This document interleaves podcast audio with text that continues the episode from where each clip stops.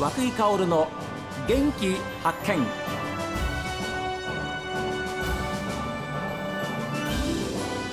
おはようございます。和久井薫です。和久井薫の元気発見。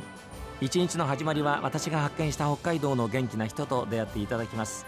今週は農業の話題を皆様にお伝えしましょう、えまだ雪深い岩見沢市栗沢町の清水農園で玉ねぎの種まきが始まったということで清水隆弘さんにお話を伺っています。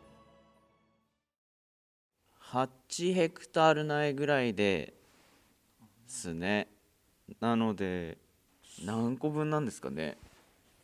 相当ですよね。はい。それはこの辺の,、まあ、あの栗沢町の中では多い方でしょいやみんなうちよりも多い人がまあちらほらいるのとまあ玉ねぎ1本でうちの倍以上やってる人もいますし。うへえ。難しさっていうのは一番どんなところにあるんですか、難しさですか、ええ。一番気を使うっていうか。まあ、特別栽培でいくと草との戦いだとかはい。ですね。草に覆われてしまったら元も子もないんで成長しないんで、それはあやっぱり人海作戦ですか？はい人力です。特別栽培は。はい、特別栽培の場合は？はい。あー。まあ、うちで言ったらあの通常の栽培でも手取りはするんですけれども。そうですよね。化学肥料とか、まあ、農薬も含めてね。確かあの化学肥料と農薬を50%以上削減するという、はい。まあ、特別栽培のやり方なんですもんね、はいそれはやっぱり気遣いますもんね。はい。あー。で清水農場さんは土に対してもやっぱりこだわりがありますでしょはい。小麦と大豆を作って輪作で回してう、はい、ます連作はしないってこと？連作はしてないです。相当やっぱり玉ねぎには良くないんですか？いやよくはないということはないんですけれども、玉ねぎは連作障害ないと言われてるんですけれどもはうちでは輪作をしてます。土って柔らかい土もあれば硬い土もあって、ーはい。うちの畑は硬いんですよ。それは他のお宅さんとはまた違うんですか？地域によってまた違いますよね。あの砂の土地もあればええ。火山灰の土地もあれば。で清水さんのお宅の、まあ、土地は硬いそうですね。柔らかくはないと思うんですけどあの小麦の藁を入れてすき込んだり大豆の殻もすき込んだり。ははい。だしてます。ということはもう本当に作物を作る以前に土との戦いから始まってるんですね。はい。ああ。いやそれはすごいなあ。そういう意味でやっぱり土っていうのはその野菜なり作物本来の力を生み出す何か持ってるんですねやっぱりね。そうですね。うん、ああで改めて伺いますけれども特別栽培という形での玉ねぎ栽培これにこだわったのはどういうところからでしたか？えっともともと有機栽培をやっててまあうちの親父がまあ自分とか、まあ、弟もいるんですけど子供がいるからといって、まあ、なるべく農薬を使わないようにって言って、家の周りを有機栽培の畑にしてたんええですよね。ほまあ、その経緯もあって、まあ、ちょっとなかなか人手も少なくなってきたっていうことで、まあ、特別栽培1個下の特別栽培にしてやってみようという、ええ、でそれは逆に言うと安心安全という消費者に対してのアピールにもはい。なりますでしょう、はい、消費者の皆さんたちはどんなふうにあのい言ってますか？どんな声聞いてますか？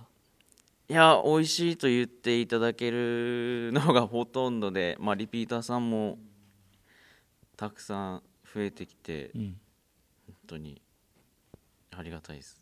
でそれは清水さん例えばあのこれだけのものを作るわけですから一つ一つご自分で目で確かめてはい。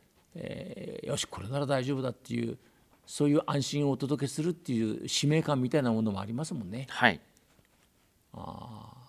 それは農作物食べるものを作る方はみんなそういう思いを持ってやってらっしゃるんでしょうか？そうですよね。はい。あー。あー。じゃあいいお仕事だと思いませんか？いやいい仕事だと思います。はい。そうですよね、はい。だっておいおいしいよっていうふうに言ってもらえるのが一番はい。嬉しいです。嬉しいですよね、はい。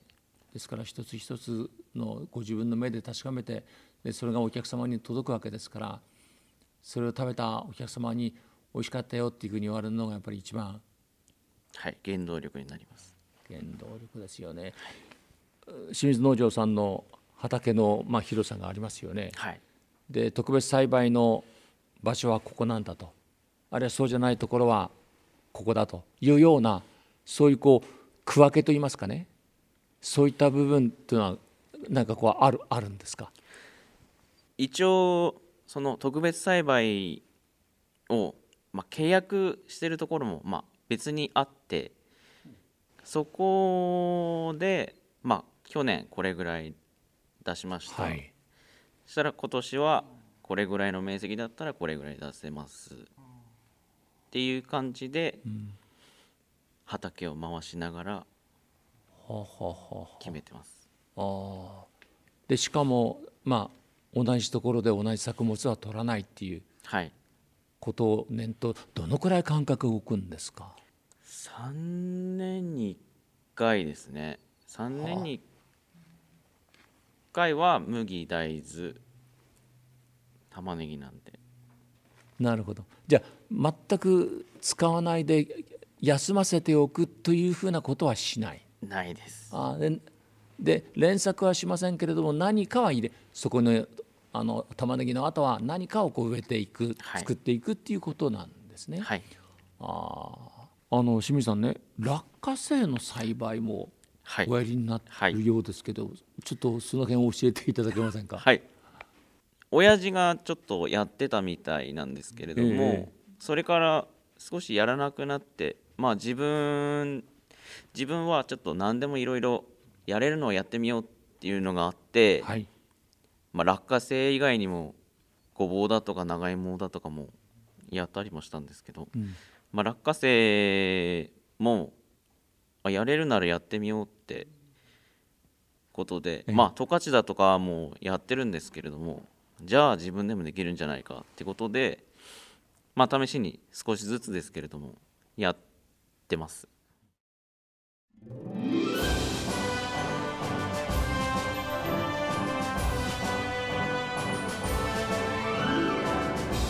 さあ皆さんからのメッセージはこちらです。メール元気アットマーク STV.jp genki アットマーク STV.jp ファックスは0112027290おはがきの方は郵便番号060-8705 STB ラジオ和久井薫の元気発見までです。